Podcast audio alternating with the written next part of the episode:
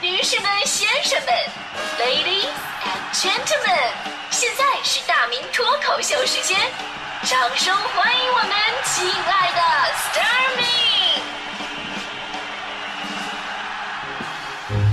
好，欢迎来到今天的大明脱口秀，我是大明啊。今天咱们聊的是穿越嘛。其实这几年的穿越剧啊，就特别的火，让人很多人呢都产生了这种不切实际的幻想。哎呀，说这是我厌倦了这个呃浮华虚假的社会，我特别想远离喧嚣的城市，远离污浊的空气，远离没完没了的电话，我要穿越回古代。三五知己，几分田地，一处小院每天我就一壶茶，一本书，身边一位爱人，三五房小妾。晚上翻谁的牌子？于是这一年，我们真的就看到了一些无知的少年们，看了电视剧之后呢，纷纷效仿啊，学着电视剧里边什么跳河的、撞大墙的、找雷劈的，有的时候看到自己家马桶啊，都像这个穿越的洞，是吧？当然，我们说有幻想呢是好事儿，科学的发展呢就是建立在异想天开的基础之上嘛，说不定哪天实现了。但是我相信这这个穿越的方法，就算有天实现了，也绝对不是说把自己往死了弄那种，是吧？其实说到穿越剧啊，大家伙印象深的很多。要说到第一部让我们印象特别深刻的，莫过于当年 TVB 版的《寻秦记》，到现在我印象都特别深刻。古天乐那会儿太帅了，古天乐那会儿那脸上的肉还能动呢，知道吧？啊，现在也很帅啊，就是现在也帅。而最近的这部剧啊被翻拍了，主演变成了快男陈翔。这不仅剧情雷人，而且造型非常奇葩。很多人呐说这不像是《寻秦记》。有点像那个九五后小时候看那个《快乐星球》，是吧？呃，豆瓣评分一度低到了二点五。这部剧最大的作用就是让古天乐版的《寻秦记》又火了起来，点播量猛增，而且豆瓣评分已经达到了八点二了。这种毫不利己、专门利人的精神，真的是但是这个奇葩剧呢，永远是播不完的。据说马上要播的这个新版《笑傲江湖》啊，令狐冲的颜值堪比桃谷六仙，有什么办法？但这都不重要，不重要。什么电视剧啊，演员呢都有自己的粉丝和市场，到最后咱们就看看如何的优胜劣汰就行了。咱们今天呢，只是从理性科学的角度来讲穿越。大家之所以很向往穿越，估计最大的底气啊，就是说，哎呀，我们是现代人，我比你们有知识有文化，别的不说，啊，咱就说这个，把你们那些有名的皇上、大臣什么的都叫来，我可以给你们算算命什么的啊。真把人家皇上叫过来，你敢算哪年死吗？你你不敢呢。呃，咱讲个段子，说有个哥们就想啊，我要穿越，如果我是在古代有个，我是个有权有势的人，那该多好，对吧？我就能大展宏图了。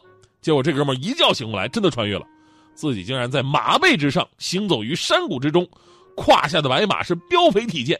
再看看两旁的人，都是古代将官打扮，周围啊披坚执锐小弟无数。哥们心中大喜，看来我是个大将军呐。然后问身边的人：“此处是何地？”身边一个小兵说了：“回军师话。”此处地名落凤坡，哦，落凤坡，军事，我是庞统吗？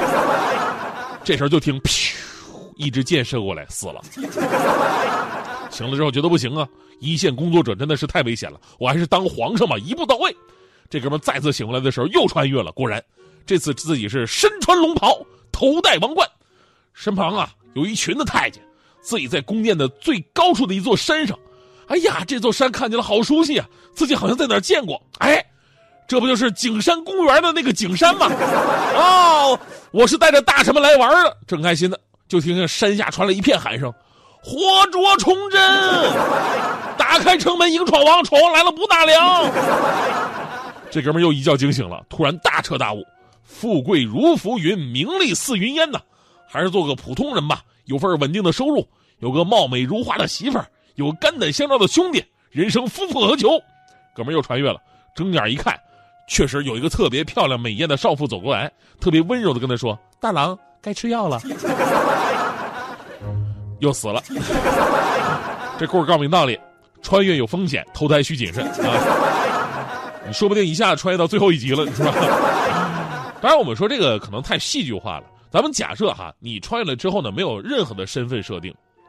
最开始你就是一个初始化的角色，对吧？你代表你自己，你没有任何的身份，你就是穿越过去的。那么给你设定个时间，假设跟这个《寻秦记》一样，你穿越回这个战国时期，开局一双手，升级全靠走。你能活到第几集呢？这个真的是挺有现实意义的。因为当你认真的思考过这个问题之后啊，之前你那种现代人所谓的更有文化、更有知识，甚至可以算命的优越感真的没有了。因为你发现吧，根本活不下去。语言不一样，对吧？古代人口音根本听不懂，文字也不一样，你写都写不出来。而且那个时代，战国时期，文字还没统一呢，每个地方写的字都不一样。你说你干农活，咱没那经验；经商吧，你不了解市场也没本钱；当兵。估计咱们这身体水平跟几千年人比，应该是退化的。有朋友说：“我当谋士吧，啊，当谋士。”咱们就算你听说读写都跟古人一样，但秦朝选拔人才是郡县制，汉代是察举制，三国是九品中正制，隋朝以后是科举制。这些选拔人才的方式，要么你是有阶级身份的，要么有内部关系，要么你就是熟读古文诸子百家，还得研究八股文。咱都不用说八股文，各位文言文。你们还只是阅读不能理解的水平吧？所以这个儿故事告诉你道理啊，每个时代不一样。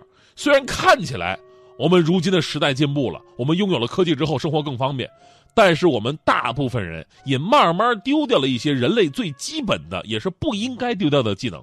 比方说对自己身体的训练，比方说对大自然的理解，还有一些必要的生存的本能。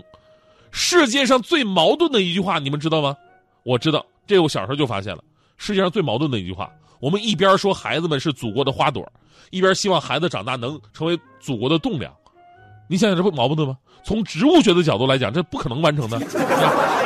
花朵长大了，根本就不可能是栋梁。再结实，它也不能盖房子，是吧？所以呢，是不是在学校里面也应该开设一堂穿越课，让孩子们在幻想当中学到一些真正的知识呢？最后呢，我也在想一个问题：说，你说。现在人回到过去什么也干不了吧，也有点夸张，对吧？毕竟人是会学习的，就算你回去以后你什么都干不了，但是你慢慢的学习，你总是能成长起来的。而且每个不同专业的朋友回到古代能干的事儿也不一样。比方说，我想了，学测量的朋友，你回去啊，你当风水先生是吧？搞物流的，你可以回去做驿站；学通信的。你回去可以到那个烽火台点了狼烟什么的，是吧？搞房地产开发的，你可以去修长城，是吧？学财务的能当个账房先生，学民航的呢，就就可以带领大家伙放风筝啊。学人力资源的呢，给皇上选个秀女啊，是吧？学制药的我估计能不错啊。学制药的你可以这个练长生不老丹，然后说不定还能当个国师。就学英语的会比较惨一点，那时候也没英语这个作用啊，你只能遛鸟了，这是。他最惨的不是学英语的，最惨的肯定是学中文的啊！学中文的，因为那会儿离秦始皇焚书坑儒已经不远了，对吧？但是我想了，这里边最好的专业是什么呀？就是我们学播音主持的。有人说为什么你学播音主持在古代有什么用啊？我跟你说特别有用。我们的特点是什么呀？嗓门大，声音亮，在那个年代，声音传得远是多么的重要。我想了一圈了哈，我们播音的最适合的岗位就是在皇上的身边。皇上人还没出现呢，我们的声音一定倍儿响亮的先传出来。皇上驾到。